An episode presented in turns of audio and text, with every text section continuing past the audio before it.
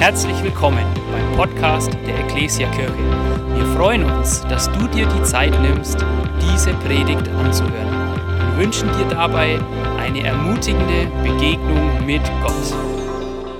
Hey Ecclesia Family, ich freue mich riesig hier zu sein, mal wieder zurück im Frankenländle. Hammer, ich bin nicht alleine da. Äh, bei euch ist einiges passiert, ne? Ich merke lauter Gesichter, die ich nicht kenne, das freut mich riesig und natürlich ganz viele Gesichter, die ich kenne, freut mich genauso sehr. Und es ist viel passiert, es ist eine äh, richtig, richtig coole Truppe, Wahnsinn und das ist gut so. Kirche ist äh, keine, äh, kein fertiges Gebäude. Ne? Und dabei rede ich nicht von vier Wänden hier, sondern ich rede von Menschen. Kirche ist eine Baustelle, weil Gott immer weiter baut und immer neue Ziele auch hat. Und deswegen, wenn man stehen bleibt, ist das kein gutes Zeichen, sondern es ist gesund, eine Baustelle zu bleiben. Und bei uns sind auch ein paar Sachen passiert. Ich bin mit zwei Ladies da, eine in echt, die Janina, und eine in, ja auch in echt, ne? aber halt im Bauch noch drin. Und hoffentlich überlebt sie den Gottesdienst auch im Bauch drin. genau. Schön. Hey, ihr seid ja in einer richtig starken Themenreihe unterwegs. Die Macht der Gewohnheiten.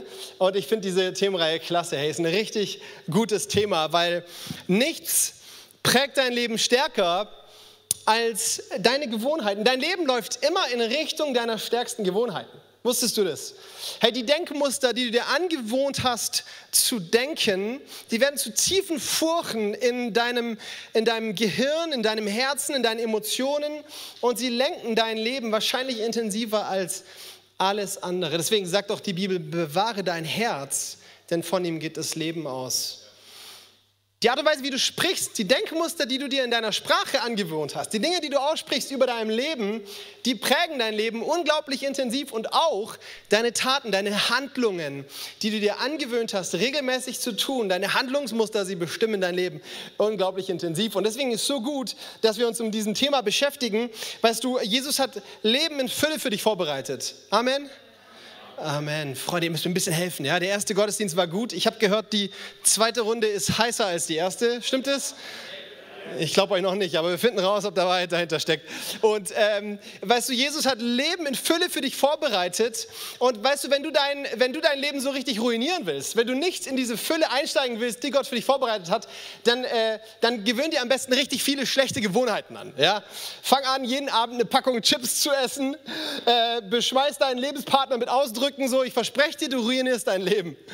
Und im Gegenteil, wenn du so richtig in die Fülle einsteigen willst, die Gott für dich vorbereitet hat, hey, dann, dann etabliere gute, gesunde Gewohnheiten in deinem Leben und plötzlich wird diese Fülle zu einem Selbstläufer, weil genau das sind. Gewohnheiten sind Selbstläufer. Und heute haben wir eine richtig spannende, gute Gewohnheit äh, uns vorgenommen. Ich habe die so ein bisschen aufgedrückt bekommen von Benny. Danke, Benny, äh, für dieses äh, Thema. Der Benny macht es klug, ne? kontroversen Themen einfach im Gastredner abdrücken und dann glücklich sein.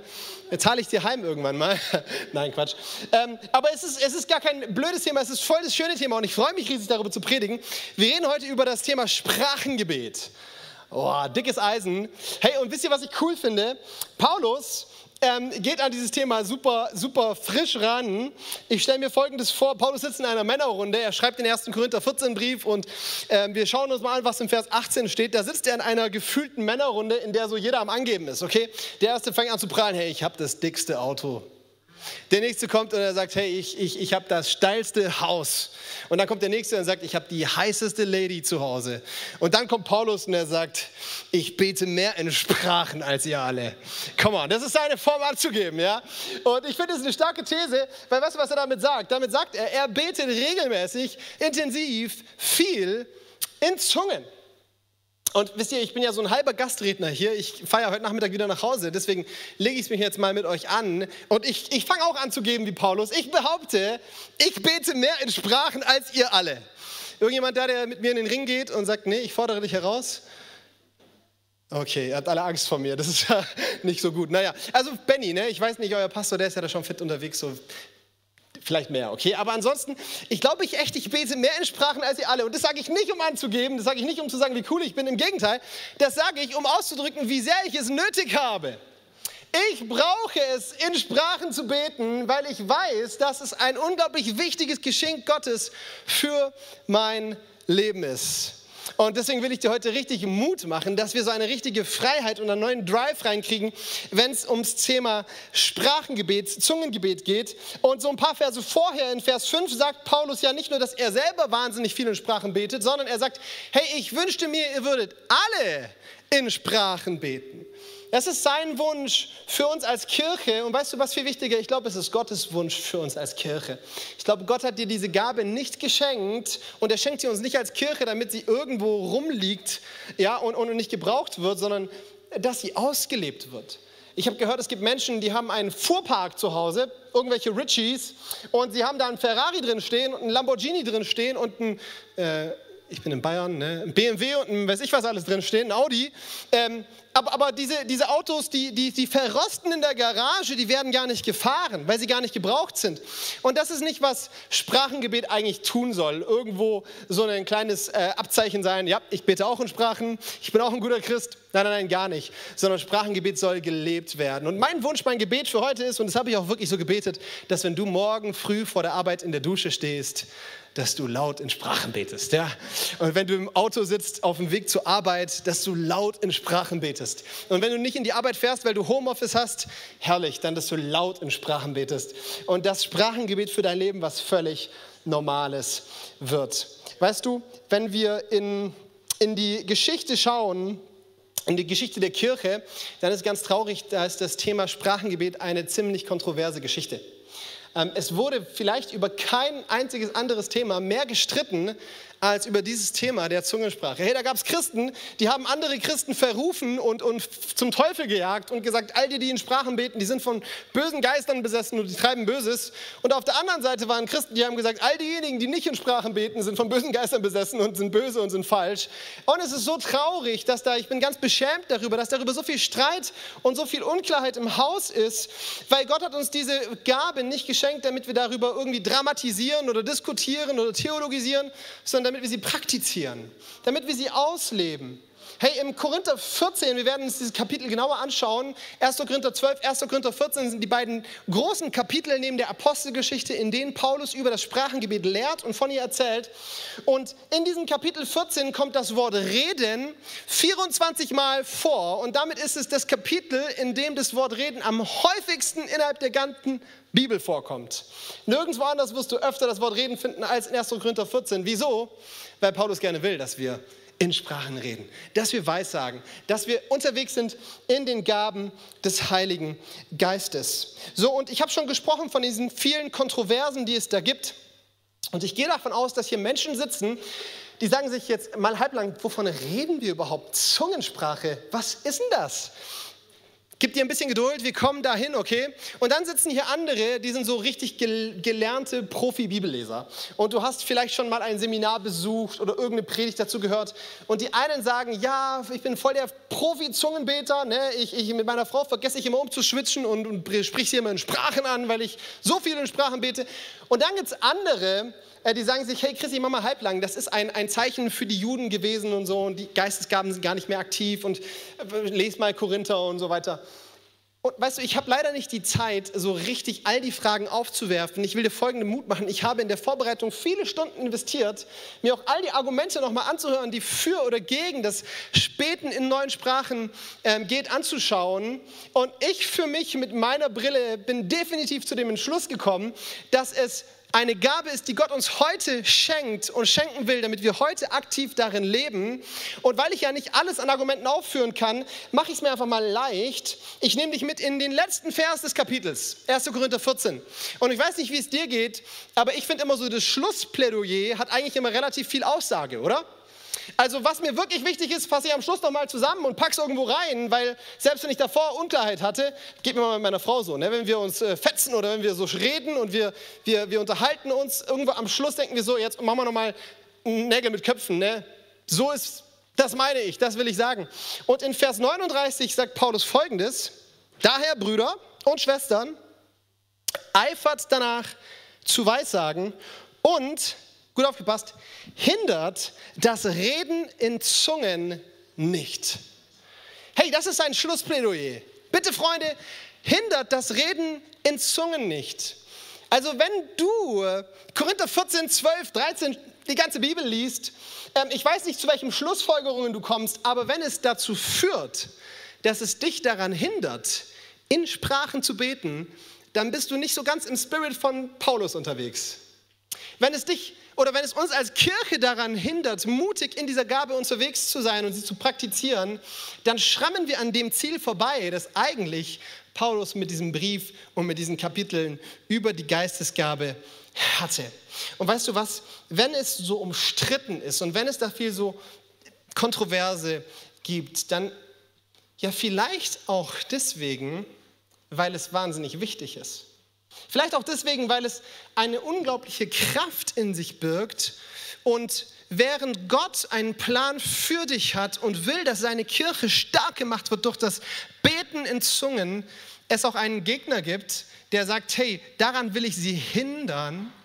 Ich will, dass sie nicht in Sprachen beten und deswegen bringe ich Verzweiflung und Entzweiung und, und Diskussion und Streit und Uneinheit mit ins Spiel. Kann es sein? Und deswegen finde ich es so wertvoll, dass wir uns das ganze Ding anschauen und wir uns darüber bewusst werden, was Gott uns wirklich für eine geniale Gabe geschenkt hat. Hey, bei mir im Leben ist eins gleich geblieben, ich bin immer noch der absolute Pizza-Fanat, okay? Also ich bete mehr in Sprachen als die meisten anderen und ich esse mehr Pizza als fast alle anderen, davon bin ich überzeugt. Äh, ich, ich bin leidenschaftlicher Pizzaesser und erst diese Woche ist es wieder passiert ähm, oder letzte Woche, äh, wir haben uns überlegt, komm, wir bestellen beim Italiener. Ne? In Zeiten von Corona, da will man ja auch die Locals unterstützen, oder? Kennt jemand das Argument, um sich selber auszutricksen? Ja, man sollte bestellen, weil man muss ja irgendwie die ganzen armen Pizzabäcker unterstützen, oder? So, und dann haben wir da so eine Menükarte angeschaut und ich weiß sofort, wenn ich beim Italiener bin, was ich bestelle. Ne? Salami, Pepperoni, Pizza. Fertig. Meine Frau schaut sich diese Liste an und Janina sieht dann so ein Gericht, das hat schon so einen ganz edlen Namen, das heißt Primi Piatti. Schon mal jemand von euch Primi Piatti gegessen? Ich auch nicht. Und ich rufe da an und bestelle und sage, ja, einmal Pizza Salami Pepperoni. Und dann kommt so dieses italienische Claro. Und dann sage ich, und bitte einmal Primi Piatti. Und er sagt, was wollen Sie? Ich sage, Primi Piatti. Dann sagt er, kenne ich nicht, was ist das? Denke so, okay, vielleicht muss ich so irgendwie italienischer aussprechen. Ne? Er sagt so, naja, Primi Piatti. Und er sagt so, hey, sorry, ich habe keine Ahnung, was du da sagst. Ich sage, naja, das steht in Ihrer Menükarte äh, unter der Überschrift Speziale Primi Piatti. Und er sagt, ah, Sie wollen Pizza Speziale. Ich sage, nein, ich will nicht Pizza Speziale, ich will Primi Piatti. Sagt er, muss mir, was ist das? Dann sage ich, naja, da steht karamellisierte Zwiebeln, gedünstete Datteltomaten, grünes Pesto, Avocadostreifen mit Linguini. Und er sagt, dann bist du sicher, dass du im richtigen Restaurant rufst? Ich sage, ja, pass mal auf, Pizzeria 90 Offenbacher Landstraße 7. Er sagt, ja, ja, dann guck auf deine Homepage, in dein Menü rein, Primi Piazzi. Er sagt, hey, noch nie gehört. da habe ich gesagt, okay, ich beschreib's dir. Und dann hat er gesagt, ja, cool, ich mach's dir. Und dann haben wir das bestellt, es wurde geliefert, es war nicht lecker. Ja? Äh, so wie jetzt so erzähle ich dir den Spaß. Ganz einfach, wenn du gar nicht weißt, was du im Menü stehen hast, dann kannst du es auch nicht ausliefern da kannst du auch nicht auf die Strecke bringen. Du kannst es nicht praktizieren und umsetzen. Und ich glaube, das ist so schade, dass so viele Christen unterwegs sind im Glauben und in ihrem Glaubensmenü gibt es eine Bestellung, die sie aufgeben können nämlich Sprachengebet und prinzipiell die Gaben des Heiligen Geistes. Aber weil wir das gar nicht auf dem Schirm haben, können wir es nicht ausliefern, können wir es nicht im Alltag umsetzen. So. Und deswegen schauen wir uns ein bisschen diese Gabe an und ich will vorne wegnehmen, diese Gabe, ähm, ich will sie jetzt nicht überstrapazieren und ich will jetzt nicht so ganz dick Butter aufs Brot streichen und sagen, das ist die Wunderwaffe und wenn du in Sprachen betest, dann plötzlich ist eine Ehe Halligalli und, und, und alles läuft und wunderbar. Aber ich glaube, dass wir alle dazu neigen, zu unterschätzen, welche Power Sprachengebet hat. Und dass es eine Gabe von Gott ist, die dir helfen soll, siegreich im Glauben zu leben. Wusstest du, dass du berufen bist, im Glauben zu überwinden? Dass du berufen bist, einen siegreichen Glauben zu leben? Hey, Johannes schreibt in Johannes 5, Vers 4, euer Glaube ist der Sieg, der die Welt überwunden hat. Bam, das ist ein dickes Brett. Das ist ein Statement. Dein Glaube überwindet die Welt. Hey, ich kenne so viele Christen, die leben so ein schwaches Glaubensleben und erleben immer wieder, dass die Welt ihren Glauben überwindet und überrumpelt und nicht andersrum da kommt so eine Corona-Situation in unser Leben und die rüttelt uns einmal kräftig durch. Und am, anstelle, dass am Schluss unser Glaube triumphiert und wir voller Hoffnung und Zuversicht mitten in der Krise stehen und sagen, und ich habe trotzdem noch den Retter, ich habe trotzdem noch den, den Herr der Herren an meiner Seite und deswegen gehe ich mit, mit Zuversicht in die Zukunft, stracken wir da und denken uns, ey, was soll aus uns werden? So, und ich will dir Mut machen. Bete fleißig in Sprachen, lass dich auf das Thema ein und erlebe, wie Sprachengebet zu einem echten Game Changer in deinem Glaubensleben werden kann. Schau, und jetzt ganz knackig. 1. Korinther 14, die Verse 1 bis 5 und wir lesen die mal gemeinsam durch. Da heißt es, strebt nach der Liebe. Eifert aber nach den geistlichen Gaben. Und da machen wir schon ganz kurz Stopp. Eifert aber nach den geistlichen Gaben. Frage, wer von uns ist eigentlich, du brauchst dich nicht melden, okay, ist hier kein, äh, keine Shame-Party. Wer von uns ist eigentlich am Eifern nach den Geistesgaben? Gute Frage, oder? Boah, ich habe mich richtig erwischt gefühlt. Wisst ihr, ich habe meiner, wir haben unserer Tochter einen Namen gegeben, der ist richtig süß, finde ich. Emilia. Wer findet Emilia ist ein süßer Name? Sagt nichts Falsches? Sehr gut. Süßer Name. Punkt. Bernd, ich weiß schon, ne? Fengels haben da einen guten Geschmack vorgegeben. Und Emilia bedeutet auf Deutsch die Eiferin. So, und wenn ich für meine Tochter bete, dann bete ich immer, dass sie eine eifrige Nachfolgerin Jesu wird und dass sie eifrig hinterher ist nach den Geistesgaben und nach der Liebe und nach dem Reich Gottes und so weiter. Und ich erwische mich dabei zu sagen, Chrissy, du solltest eigentlich auch mal wieder eifriger unterwegs sein. Hey, und wir haben so eine Kleingruppe, ich bin Teil einer Kleingruppe. Ich hoffe, du bist Teil einer Kleingruppe, in der du mit Menschen zusammen Glaube lebst und unterwegs bist und wächst, um mehr wie Jesus zu werden. Und wir haben so eine, eine Challenge gemacht. Wir haben gesagt, komm, wir suchen uns mal alle einen Next Step aus. Ja, einen nächsten Schritt, den wir im Glauben geben wollen, um mehr wie Jesus zu werden. Und, und ich habe mich festgenagelt. Ich habe gesagt, Freunde, helft mir, betet für mich, nagelt mich auch immer wieder darauf fest. Ich will einen Eifer, einen neuen Eifer für die Gaben des Heiligen Geistes entwickeln. Und ich will Weissagen. Ich will für Heilung beten. Ich will die Kraft des Heiligen Geistes in meinem Alltag erleben, dass Menschen geheilt werden und dass der Himmel die Erde erobert. Und weißt du was? Ich glaube, das ist Paulus sein Wunsch für uns als Kirche. Und von daher, wenn du heute Morgen sagst, ich entwickle einen neuen Eifer für das Dienen in den Geistesgaben, dann ist es schon mal eine richtig starke Sache. Einfach nach den geistlichen Gaben, besonders aber, dass ihr weissagt. Jetzt wird spannend, denn wer in Zungen redet, redet nicht zu den Menschen, sondern zu Gott. Denn niemand versteht es, im Geist aber redet er Geheimnisse. Wer aber weissagt, redet zu den Menschen zur Erbauung, zur Ermahnung und zur Tröstung. Und dann Vers 4, und an dem hängen wir uns heute auf. Wer in einer Sprache redet, also wer in Zungen betet, der er baut sich selbst. Wer aber weissagt, er baut die ganze Gemeinde. Wer in, ein, wer in Zungen betet, der erbaut sich selbst. Hey, wir, wir nageln uns gleich darauf fest. Ähm, ganz kurz, was ist eigentlich Zungensprache oder Sprachengebet oder Engelszungen oder was? was das ist so ein Chaos, vielleicht auch in deinem Kopf. Weißt du, wenn Paulus hier über diese Gabe redet, dann gibt es ein griechisches Wort, das heißt Glossä, und dieses Wort kann simultan übersetzt werden mit Sprache und mit Zunge. Ist übrigens in ganz vielen auch aktiven Sprachen so. Im Französischen gibt es nur ein Wort für Zunge und Sprache. Im Spanischen ganz genauso. Und so ist es im Griechischen auch. Es gibt dieses eine Wort, das beides bedeuten kann. Und deswegen wird es in unterschiedlichen Übersetzungen oder auch Menschen nehmen unterschiedliche Arbeitstitel, ja, um mit, diesem, mit dieser Gabe zu, zu handeln. Und ich entscheide mich heute Morgen einfach mal für das Wort Zungensprache. Okay? Zunge oder Sprache, wir müssen es zusammen sagen, Zungensprache, dann haben wir es beides. Und, und wenn ich von Zungensprache rede, dann meine ich eben diese Gabe. So, und diese Sprache, ihr merkt schon, ist etwas, was wir reden. Ganz wichtig ist eine Kommunikationsgabe. Eine Gabe, die dazu ausgegeben wird, dass sie ausgesprochen wird. Und diese Sprache hat ganz verschiedene Formen und Varianten. Wir merken in der Apostelgeschichte, dass es eine menschliche Sprache sein kann, die jemand ausspricht, die er gar nicht selber beherrscht.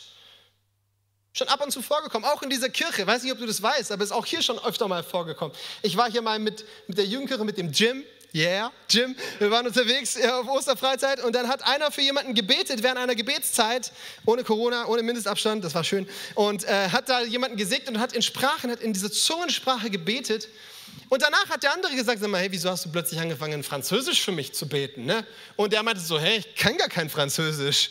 Und plötzlich haben wir gemerkt, krass, da hat jemand in Zungen gebetet und das Gegenüber hat das Ganze in Französisch interpretiert bekommen. Coole Sache. Schon öfter erlebt und ist eine gute, gute Geschichte, aber ist bei weitem nicht immer der Fall, sondern wahrscheinlich auch regelmäßiger und häufiger ist, dass man eine, ich nenne es mal Geheimsprache spricht. Wir haben gerade in Korinther 14, Vers 2 gelesen, dass es äh, Geheimnisse sind, die jemand ausspricht. Hattest du als Kind so eine Geheimsprache, mit der du versucht hast, dich mit deiner Schwester oder so zu unterhalten, damit die Eltern nicht verstehen, was du sprichst? Ähm, äh, Paulus sagt, es gibt diese Geheimsprache zwischen dir und Gott und das Blöde daran ist, du verstehst dich nicht mal selber, ja?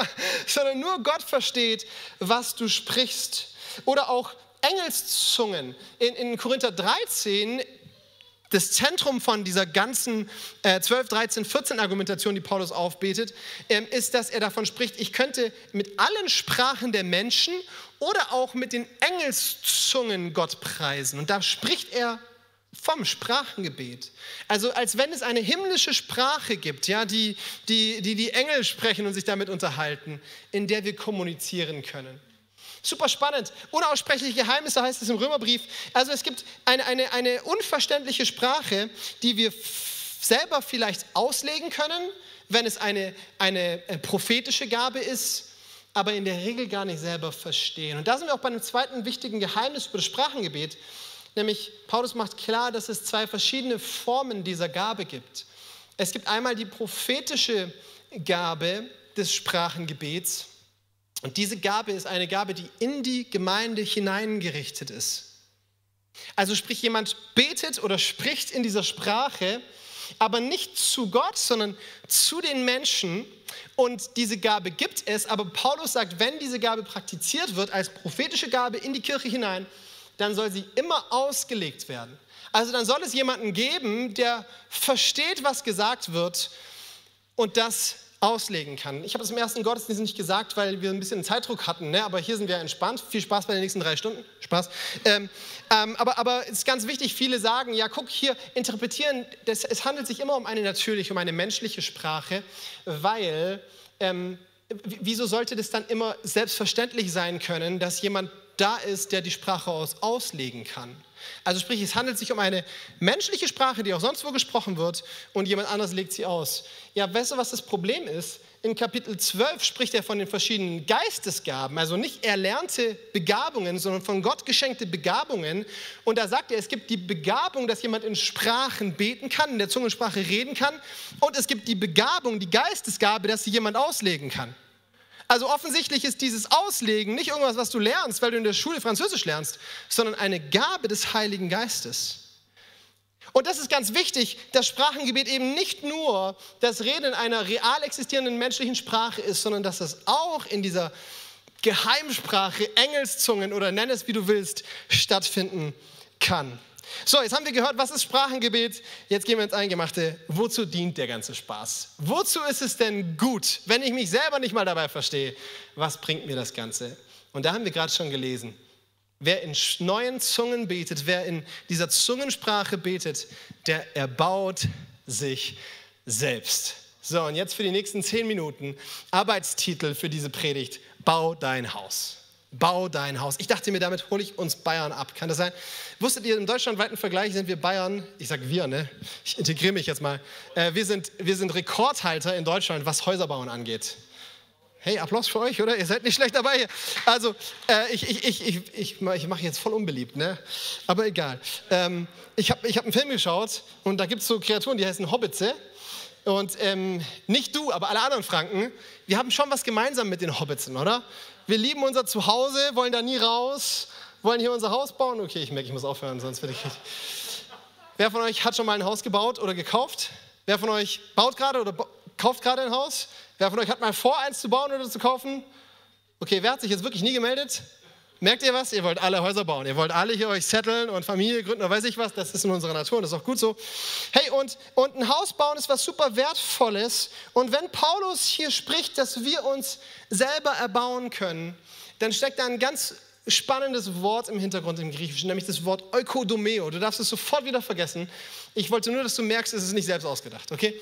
Und dieses Wort Eukodomeo ist ein zusammengesetztes Wort aus Eukos und Domeo. Und Eukos bedeutet nichts anderes als das Haus und Domeo bedeutet nichts anderes als bauen. Haus bauen. Also, wenn man das ganz wörtlich übersetzen will, was Paulus hier sagt, dann sagt er, wer in Sprachen betet, der baut sein Haus. Ja? Der baut sein Haus, er erbaut sich selbst. Und das ist ein ganz spannender Gedanke, weil wenn wir von Erbauung reden, ne, wir erbauen uns oder das ist ganz erbaulich, dann ist es bei uns sehr oft ein sehr emotionaler, spiritueller Begriff, oder? Wenn du sagst, das war aber ein erbaulicher Gottesdienst, was meinst du dann damit? Vermutlich irgendwie, dass es dir gut getan hat, dass es dich ein bisschen so erhoben hat, deine Seele ist ein bisschen leichter geworden. Spürst du, was ich meine?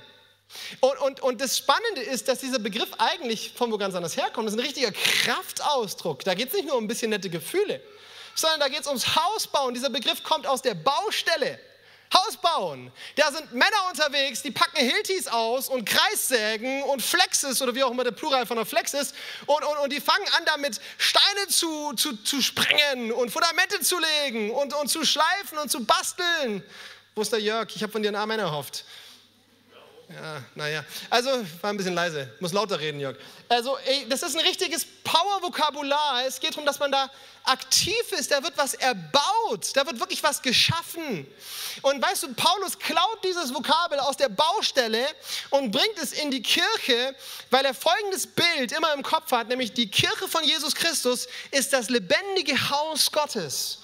Und damit meint er nicht diese vier Wände, TSV-Halle, sondern damit meint er dich und mich als lebendige Bausteine in Gottes großem Haus, seiner Kirche. Und wenn wir uns erbauen, dann heißt es nicht nur, dass wir uns irgendwie ein bisschen besser fühlen oder ein bisschen beflügelt werden, sondern heißt es, dass wir hergestellt werden. Dann heißt es, dass wir gebaut werden, ja, dass wir wachsen, dass wir Form annehmen, dass wir geschliffen werden. Das tut vielleicht sogar manchmal richtig weh. Ey, auf einer Baustelle wird nicht mit Öl und mit äh, Massagetüchern hantiert, ja, sondern mit Schleifpapier. Und das kann schon mal auch zur Sache gehen. Und dieses Sprachengebet ist ein, ein Tool, um dich selbst zu erbauen, um dein eigenes Haus zu bauen.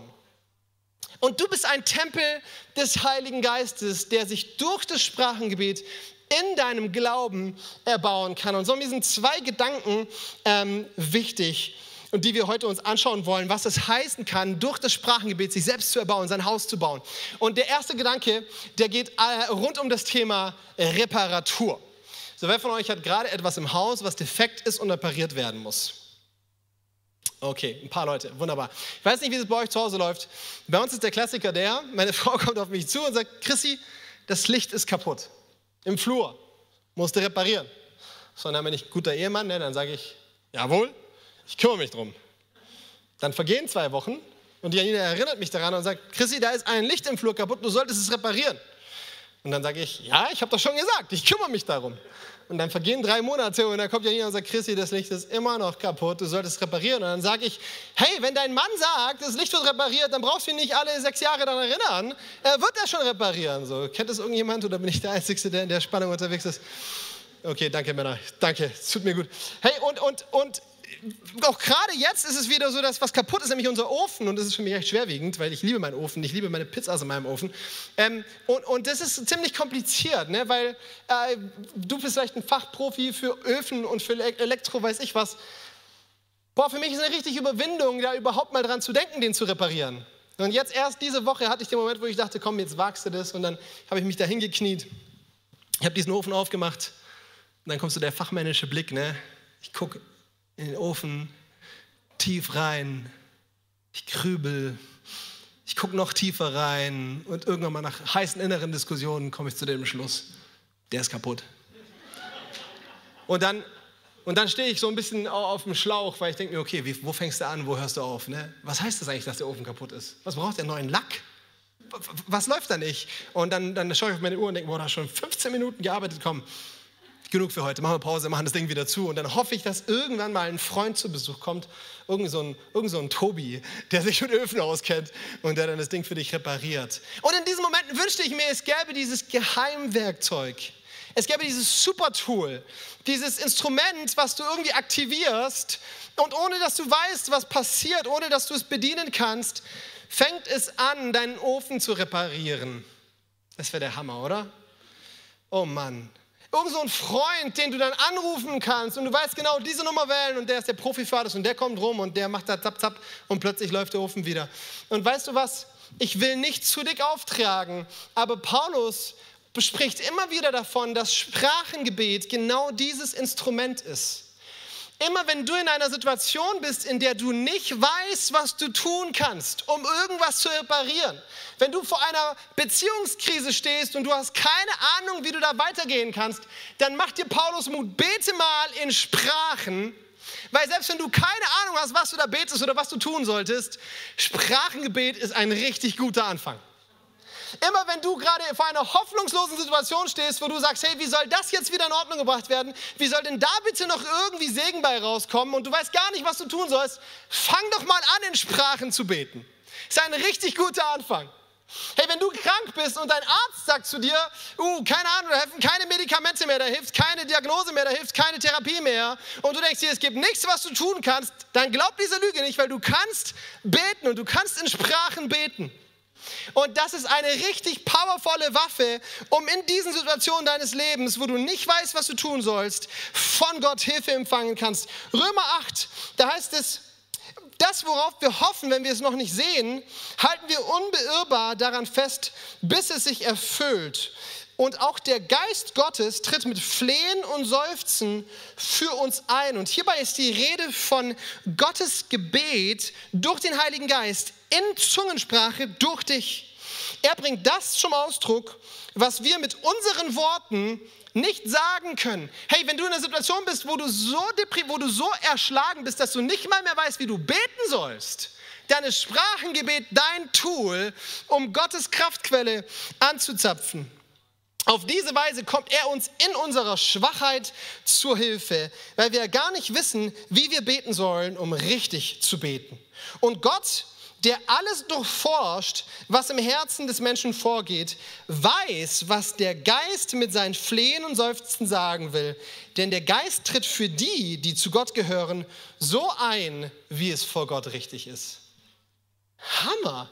Hey, Gott selbst betet durch den Heiligen Geist, durch dich, wenn du in Sprachen betest. Er, er, er vertritt dein Unvermögen, dein Ich weiß nicht weiter. Musst du, damit musst du nicht designieren und liegen bleiben, sondern er kommt in deine Situation herein und will dich erbauen. Er will dich stark machen. Er will dir neue Hoffnung schenken durch dein Gebet. Wisst ihr, immer heißt es in den Evangelien, Jesus spricht davon, dass wenn wir im Willen Gottes beten, dann wird Gott unser Gebet erhören und tun und uns schenken, worum wir bitten. Und weißt du was, du betest nie so eins mit dem Willen Gottes, wie wenn du in Sprachen betest. Du betest nie so sehr eins mit Gottes Herz und Gottes Willen für dein Leben, wie wenn du dich mit dem Heiligen Geist eins machst und in der Zungensprache unterwegs bist. Es war ein guter Versuch. Ich weiß nicht, was sagt, aber an der Stelle darf man klatschen. Das ist erlaubt. Cool. Fühle mich wie zu Hause. Hey, wenn du nicht weiter weißt, wenn der Ofen nicht mehr funktioniert und du dir denkst, wie soll das was werden, ja, dann fang an, in Sprachen zu beten. Wenn deine Denkspirale da oben sich immer wieder um die Sorgen dreht und, und, und, und du weißt, wie Sorgen sind, wie ein Schaukelstuhl, ne? sie bewegen dich viel, aber bringen dich keinen Meter weiter und du denkst dir, was soll da noch werden, dann fang an, in Sprachen zu beten und erlebe, wie der Geist Gottes deine Denkweise erneuert und verändert. So, und der zweite Gedanke, wenn wir über das Hausbauen reden, ähm, dann, da, da geht es um Einrichtung. Einrichten. Wer von euch liebt es, Häuser einzurichten? Wieso melden sich jetzt nur Frauen? Stimmt gar nicht. Sorry, scusi. Ne? Hey. Mir macht es auch Spaß. Ich finde es auch klasse. Vor acht Monaten sind wir in eine Wohnung gezogen. Und als wir da reingekommen sind, da, da war alles wüst und leer. Ja, da gab es keine Wandfarbe, es gab keine Möbel, es gab nur weiße Wände, Fenster und Heizungskörper. So, und das war einfach, das könnte jedermanns Wohnung sein. Das war noch gar nicht wirklich unsere Wohnung. Wir hatten einen Mietvertrag unterschrieben, aber ansonsten war da von uns noch nicht viel zu sehen. Heute, acht Monate später, kommst du in diese Wohnung rein und wenn du uns kennst, merkst du sofort, hier wohnen Janina und Christi Schneider. Vielleicht würdest du erst denken, hier wohnt Janina Schneider und später erst, dass ich auch wohne. Aber das ist eine andere Geschichte, ja. Ey, und, und, und das ist ganz einfach deswegen so, weil wir in der Einrichtung, in der Art und Weise, wie wir dort Sachen platziert haben und aufgehängt haben und dekoriert haben, immer wieder uns selber mitgebracht haben. Unseren Geschmack, unser Herz, unsere Denkweise, wir haben uns da irgendwo verewigt. Lass mich mal so ausdrücken, wir haben Zeichen unserer Gegenwart verankert in dieser Wohnung, ja. Also wer Janina kennt, kommt in diese Wohnung rein und der weiß sofort, aha, Janina war am Werk. Da hängt überall getrocknetes Eukalyptusgedöns und da gibt es ganz viel äh, Pastellfarben und da gibt es schöne Dekorationstassen und Blumen und Untertassen und Unterblumen und es auf meinem Bett liegen gefühlte 17 Kissen und ich habe bis heute noch nicht ganz begriffen, wofür sie da sind. Ja, also wenn ich ins Bett gehe, dann haue ich sie aus dem Bett raus und wenn ich da wieder rausgehe, lege ich sie wieder drauf. Ich weiß nicht, wofür sie gut sind, aber sie sind ein Zeichen der Gegenwart meiner Frau, weil sie fährt drauf ab und deswegen sind die da. Und das ist auch gut so, ja. An alle Ehemänner, lasst die Kissen da liegen. Den Streit willst du nicht haben. Ähm, so, und, und, und, und das sind Zeichen ihrer Gegenwart, dass sie sich verewigt. Und falls es dich so anhört, wenn ich das nicht mag, ich liebe, wie meine Frau Wohnungen einrichtet. Und dann gibt es da auch Zeichen von Chrissys Gegenwart. Es gibt auch Merkmale, die klar machen, hey, Chrissy ist ja auch mit dabei. Es gibt im, in meiner Tiefkühltruhe immer einen guten Vorrat an Pizzen. Wirst du immer finden bei mir zu Hause. Oder, oder, oder weiß ich, mein Rasierer, der da irgendwo so im, im, im Badezimmer steht. Ne, der macht klar, das ist für, für den Herrn im Hause.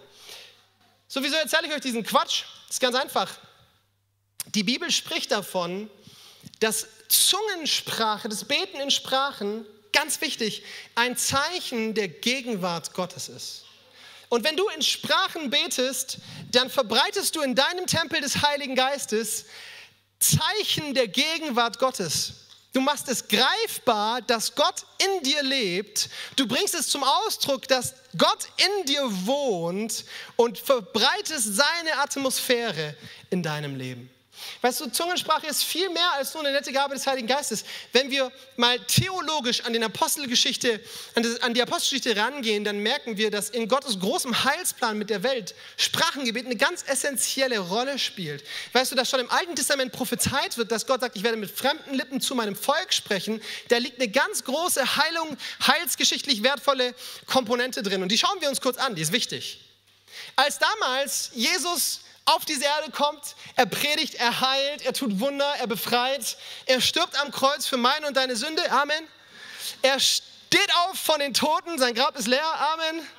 Amen, danke, come on Rachel, so ist es gut. Hey, und dann fährt er in den Himmel, aber dann ist es dabei nicht geblieben, sondern er gibt uns seinen Geist. Und dann fangen die Apostel an zu predigen und sie bauen Kirche und sie führen Menschen zum Glauben und das Reich Gottes etabliert sich. Aber in der Denkweise der Apostel war immer klar, das Evangelium gilt den Juden, nicht jedem Mann, nicht jedem Menschen. Wenn du Petrus damals erzählt hättest, hey, später mal werden in Rot in Bayern sich Menschen treffen, um Jesus anzubeten. Und weißt du was, sie werden erfüllt sein mit dem Heiligen Geist, würde dir sagen, du Vogel, niemals. Die Juden sind das Volk Gottes. Und es war für ihn vollkommen klar, und nicht nur für ihn, sondern für die ganze Jüngerschaft.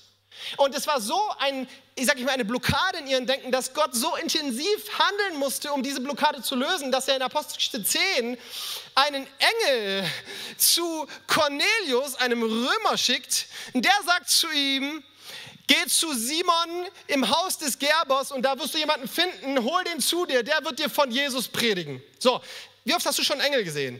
Ich noch nie. Krasse Story, sie fängt mit einem Engel an, aber da hört sie nicht auf, sondern Petrus bekommt zeitgleich eine Vision vom Himmel, in der er unreine Tiere sieht in einem Netz und es ist ganz komisch und er soll die essen und er denkt sich, hä, wieso soll ich solche Sachen essen, die sind eigentlich verboten zu essen in meinem jüdischen Glauben. Und Jesus sagt, schlachte und iss. So, und dann kommt, während er diese Vision hat, klingelt unten an der Tür und dieser Diener von Cornelius, dem Hauptmann, bist du noch bei mir oder habe ich dich abgehängt? Also merkt schon, viele Engel, Tiere und sonst was in dieser Story, klopft an und sagt, hey, da war ein Engel bei uns zu Hause, hat gesagt, ich soll Simon holen. Und Simon denkt sich, jetzt bin ich völlig verwirrt.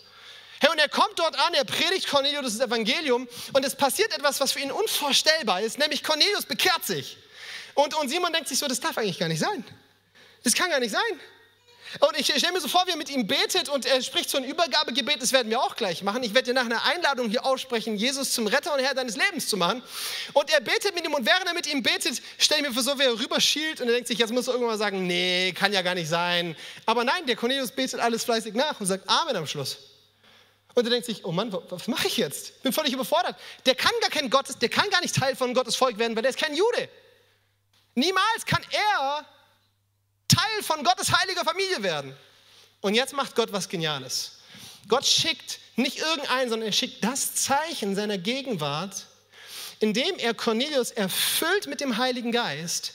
Und dann fängt Cornelius an, in der Zungensprache Gott anzubeten. Und als das passiert, sagt Petrus, boah, aus die Maus.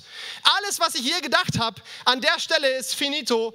Offensichtlich ist Cornelius als, Ju, als Heide jetzt tatsächlich auch Kind Gottes. Wieso?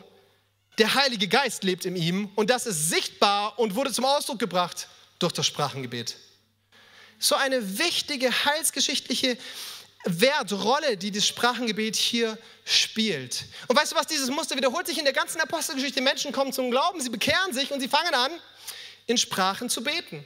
Und dann treffen sich die Apostel zu so einem Konzil und sie besprechen darüber, wie gehen sie damit jetzt um, dass die ganzen Heiden plötzlich auch an Jesus glauben wollen. Das kann ja eigentlich gar nicht sein. Und sie argumentieren und plötzlich sagt Petrus und Jakobus, Jungs, pass mal auf, wir können davon denken, was wir halten. Es gibt einfach ein unumstößliches Beweis dafür, dass Gott diese Menschen erfüllt hat und seine Gegenwart in diesen Menschen lebt, nämlich sie beten in Sprachen. Sprachengebet ist ein ganz wichtiges, essentielles Merkmal der Gegenwart Gottes in deinem Leben. Und jedes Mal, wenn du in Sprachen betest, verankerst du, platzierst du Gottes Gegenwart in deinem Leben. Du stellst ein Einrichtungsstück in deiner Wohnung, in deinem Tempel des Geistes auf, das allen klar macht, der Heilige Geist lebt hier.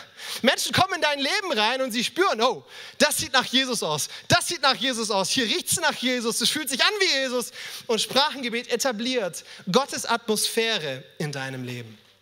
Hey, und deswegen ist Sprachengebet auch so ein wichtiger Zugang in die Gegenwart Gottes.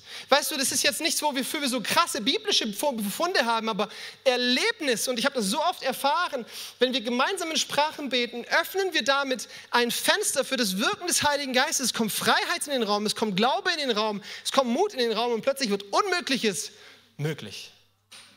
Weißt du, dass die powervollste Reli ist wissenschaftliche Sache, was ich jetzt sage, das ist nicht irgendwie frommes Getue. Die powervollste religiöse Volksverschiebung, die je existiert hat auf diesem Planeten, ist in den letzten 100 Jahren passiert. Eine Bewegung wurde ins Leben gerufen, wir nennen sie heute pfingstlich-charismatische Kirche, wir sind Teil davon. Und es gibt davon 700 bis 800 Millionen Anhänger, Gläubige weltweit. In so einer kurzen Zeit hat es noch nie zuvor je gegeben. Andere Christen, Katholiken und, und, und Evangelikale und weiß ich was, stehen davor und denken sich, hey, was ist da passiert? Wie kann es sein, dass da so eine kraftvolle Bewegung ist, die sich so schnell weltweit ausbreitet? Weißt du, was, was der Start dieser Bewegung war? Weißt du, was die Initiative war damals, wie diese Bewegung ins Leben gerufen wurde?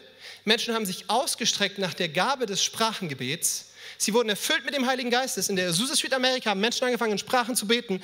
Und die Gewalt Gottes, die Kraft Gottes hat sich so spürbar manifestiert, dass Heilungen geschehen sind, dass Rettung geschehen ist. Und aus dieser kleinen Gebäude in der Azusa Street ist heute eine weltweite Bewegung geworden. Und ich bin stolzes Teil dieser Bewegung. Wieso erzähle ich dir das? Da darf man auch mal klatschen, ja.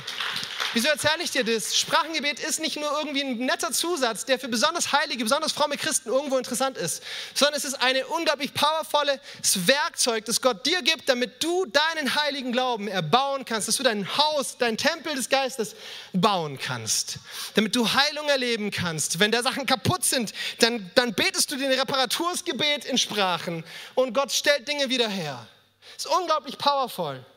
Hey, so, und die letzte Frage, die ich uns heute stellen will, ist ganz einfach: Wie kann ich denn in Zungen beten? Vielleicht sagst du, das hört sich gut an. Ich will dieses Werkzeug. Ich will diese Zeichen der Gegenwart Gottes in meinem Leben verankert haben. Aber wie funktioniert denn das? Jetzt wird spannend. Vor allem für uns Deutsche. Zwei Punkte. Erstens, Galaterbrief. Im Galaterbrief stellt Paulus seine Jungs in Galatien eine spannende Frage. In Vers, Kapitel 3, Vers 2 stellt er sie die Frage: Lass mich nur eins wissen. Habt ihr den Geist Gottes bekommen, weil ihr die Vorschriften des Gesetzes befolgt habt? Oder habt ihr ihn bekommen, weil ihr die Botschaft, die euch verkündet wurde, im Glauben angenommen habt? Paulus sagt hier, hey Jungs, damals, als ihr erfüllt worden seid mit dem Heiligen Geist und er seine Gaben euch geschenkt hat, ist es passiert, weil ihr die besten Christen wart, die immer in allem den Willen Gottes gelebt haben? Und jeder denkt so für sich, also bei mir nicht. Ich bin nicht so der absolute Superflieger, der alles hinkriegt im Glauben. Und Paulus sagt, ja, ja, genau, weil das war es nicht. Sondern ihr habt diesen Geist empfangen, weil ihr der Botschaft von Jesus Glauben geschenkt habt. Und das legt das Fundament. Glaube ist der Zugang zu allen Zusagen Gottes. Alles, was Gott dir schenken will, ist immer durch Glaube zu, zugänglich durch Glauben, durch dein aktives Vertrauen, ich nehme die Sachen von Gott an, öffnest du Gott die Türe in dein Leben hineinzuwirken. Hey, und, und, und Jesus macht es einmal so klar. Jesus sagt einmal, wenn du betest, pass gut auf, dann glaub, als wenn du es schon empfangen hast, damit du es empfangen wirst. Super creepy. Hä, warte mal, ich soll so tun, als wenn ich was schon habe, damit ich es dann wirklich bekomme? Ja, Genau das meint Jesus. Bete im Glauben, als wenn du schon bekommen hast und du wirst es erleben. Ja, das wollen wir tun. Wir wollen gemeinsam jetzt beten und ich will dir Mut machen, bete im Glauben. Natürlich schenkt Gott dir diese Gabe. Natürlich will er dich als sein Kind erfüllen mit dem Heiligen Geist und dir auch diese Gabe schenken zur Selbsterbauung. Meint ihr etwa, Gott ist unfair und ungerecht und lieblos, dass er sagt, ja, dem Chrissy, den habe ich gern, dem gebe ich diese Ge Gebetssprache, aber die Becky, ja, die lasse ich alleine kämpfen. Ha, die kriegt das nicht. Nein, nein, nein, der sagt, er Jesus spricht über den Geist Gottes und sagt, dass er gerne gute Gaben schenkt. Sondern die Herausforderung, die wir ganz oft haben, ist, dass wir in Deutschland so tief geprägt sind von der Aufklärung, von einer Lebens- und Denkweise, die alles immer mit dem Verstand und mit der Vernunft durchdringen will und ergreifen will, bevor es irgendwo das umsetzen kann, dass wir uns mit diesem Sprachengebet richtig schwer tun.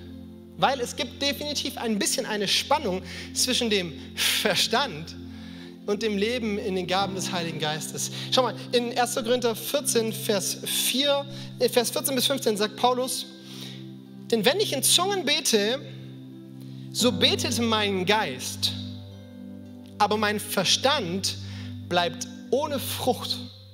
Interessant, oder? Mein, mein Geist betet, wenn ich in Zungen bete, aber mein Verstand, er bleibt ohne Frucht.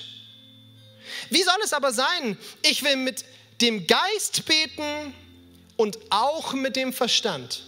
Ich will singen im Geist und auch mit dem Verstand. Interessant, Paulus malt hier irgendwie so ein bisschen eine Spannung auf. Er sagt, hey, wenn ich im Geist bete, dann bete ich nicht im Verstand. Und er sagt auch nicht, das eine ist besser als das andere, sondern er sagt, ich will beides tun. Ich will im Geist beten und im Verstand beten. So, was heißt es jetzt? Das heißt nicht, dass du deinen Verstand ausschalten musst, um in Sprachen zu beten. Und es das heißt auch nicht, dass Beten in Sprachen deinen Verstand benebelt und du plötzlich beschugge wirst. Bitte nicht. Im Gegenteil. Wenn du in Sprachen betest, dann erleben deine Gedanken eine Infusion der Gedanken Gottes. Und Gottes Vernunft, Gottes Weisheit, Gottes Verstand ist viel größer als dein Verstand. Und deine Gedanken werden erweitert um eine himmlische Perspektive. Freunde, das erlebe ich so regelmäßig, dass ich in Sprachen bete. Ich bin in einer Situation, wo ich nicht weiter weiß, wo ich mir denke, okay, was könnte die Lösung sein? Und ich träume über unsere Kirche und ich denke, wie können wir mehr Menschen erreichen? Wie können wir kraftvoller dienen? Wie können wir einen stärkeren Unterschied machen? Und, und mir, mir fehlt die Vision, mir fehlt die Idee und dann weiß ich gar nicht, was ich machen soll. Und dann bete ich in Sprachen und während ich in Sprachen bete, kommen plötzlich neue Ideen, kommt plötzlich Kreativität in meinen Kopf, kommen plötzlich Lösungen hinein durch Sprachengebet, als wenn da plötzlich so die Fenster aufgemacht werden meines Tempels und himmlische Luft wühlt da mal durch und schenkt mal eine frischen Inspiration vom Himmel. Wenn du in Sprachen betest, dann wird dein Verstand nicht beschädigt. Im Gegenteil, dein Verstand erlebt Erneuerung. Ist ganz wichtig. Und trotzdem ist der Zugang zu diesem Sprachengebet nicht über den Verstand, sondern über Vertrauen, über den Glauben, über kindliches, kindliches zu Gott kommen und sagen, Gott, Vielleicht begreife ich nicht alles, was da geschieht. Vielleicht ist es für mich echt komisch, als Deutscher eine Sprache zu beten, die ich selber gar nicht verstehe, die niemand versteht. Aber ich lasse mich drauf ein. Ich glaube dir. Ich vertraue dir. Ich will es im Glauben empfangen. Ich will beten, als wenn ich schon empfangen habe, mit der Zuversicht, du willst es mir wirklich schenken, damit ich das bekomme. Herausfordernd, ich weiß. Ja, wisst ihr was, gemeinsam ist besser als einsam. Und dafür ist auch Kirche da, dass wir uns gegenseitig erbauen können, dass wir uns gegenseitig helfen können. Und deswegen machen wir jetzt mal Folgendes. Wir stehen gemeinsam auf, das, dazu lade ich dich zumindest ein. Was du dann machst, ist deine Sache, ja. Wir hoffen, dass dir diese Predigt gefallen hat und dich in deinem Leben mit Gott stärkt. Außerdem wollen wir dich gerne besser kennenlernen. Dazu bist du herzlich eingeladen, unsere Sonntagsgottesdienste um 9.30 Uhr und 11 Uhr zu besuchen. Schau doch mal auf www.ecclesia-rot.de vorbei oder auf den sozialen Medien unter Ecclesia Rot.